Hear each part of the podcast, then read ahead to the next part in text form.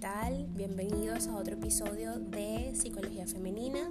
Mi nombre es Isneikar Blanco, para quienes no me conocen, si eres eh, nuevo acá en mi canal. Eh, básicamente me dedico a lo que es la psicología femenina desde un punto de vista bien humanista. Me gusta creer en las capacidades que tienen las personas para eh, reinventarse.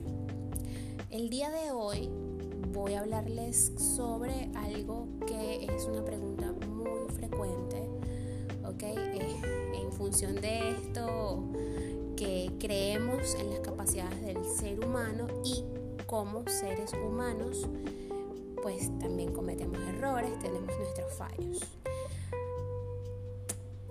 ¿Cómo podríamos hacer en ese caso que tengamos un error, un fracaso, recuperar el ánimo y las ganas para emprender nuevamente un proyecto. Algunos fracasos debilitan la voluntad que se protege por medio de una coraza que lleva a la persona a posicionarse en una zona de confort previsible.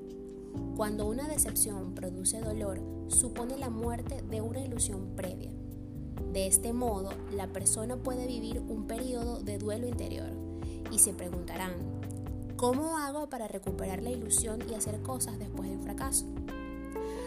Pues no es una tarea sencilla, sin embargo, la disposición que tengas va a ser muy importante en este proceso. Primeramente debes buscar tiempo cada día para concentrarte en algo que te encanta una actividad con la que tu mente se evade de cualquier preocupación. Por ejemplo, si te encanta leer, disfruta de buenas historias. Cosas que te gusten. No te obligues a leer algo que no te gusta. Eh, hubo un tiempo en donde yo perseguía una meta.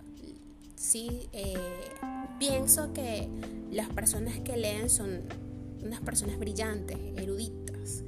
Y pues quería leer clásicos que al final me di cuenta que no eran de mi agrado y por eso siempre o procrastinaba o simplemente abandonaba la lectura porque no eran de mi agrado. Entonces procura elegir cosas que te gusten. No importa que eso que te guste sea Harry Potter. No importa. Lo importante es que sea algo de tu agrado, algo que tú disfrutes. Trata de hacerlo no para demostrarle nada a nadie, sino para disfrutarlo. El placer emocional es uno de los ingredientes más importantes en la receta de la felicidad. Por esta razón, estos instantes alimentan tu motivación para hacer cosas nuevas. Analiza el porqué de esta situación de estancamiento. En este punto no solo es importante que identifiques la situación en concreto, sino también tu diálogo interior a partir de ese hecho. Es decir, la interpretación que tú has dado a esa realidad, porque en este plano en el que reside el verdadero bloqueo. Tal vez este sea un buen momento para generar pensamientos alternativos en torno a ese asunto. Cambia esas ideas negativas y limitantes por otras reflexiones propias de una mentalidad de crecimiento. Es importante en este punto entender, yo siempre le comento a mis pacientes en consulta, que es importante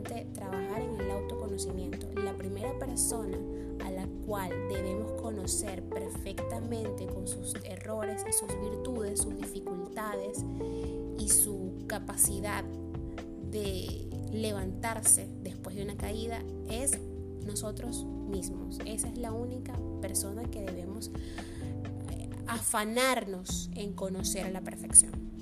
Y sin embargo, siempre va a haber algo de nosotros mismos que nos sorprenda.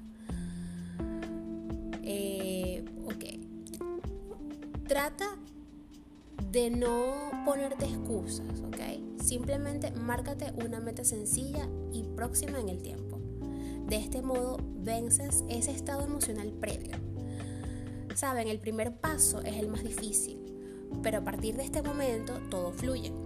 Además, sería interesante que hagas partícipes de tu propósito a otras personas de tu entorno más cercano.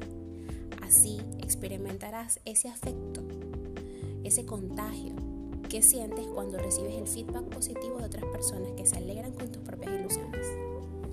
Empieza hoy, no dejes para mañana lo que puedes hacer hoy. Cuando una persona vive un periodo de decepción por un fracaso, suele pensar que cualquier otro momento futuro es mejor que este para emprender una nueva acción. El aquí y el ahora es importante. Debes vivir allí. Cambia este pensamiento. El mejor instante para disfrutar de la vida es el día de hoy. ¿Qué vas a hacer en el día de hoy en beneficio de tu propio bienestar? ¿Y qué vas a hacer para que el paso que des hoy te acerque al lugar en el que quieres estar mañana? Esas son dos preguntas claves y muy importantes.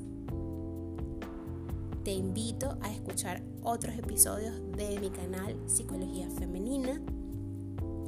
Te invito a seguirme en mis redes, Facebook como psicóloga Isnaker Blanco, Instagram como Psiqueplenitud11, Twitter Psiqueplenitud11. Hasta aquí el episodio de hoy. Espero que les haya gustado.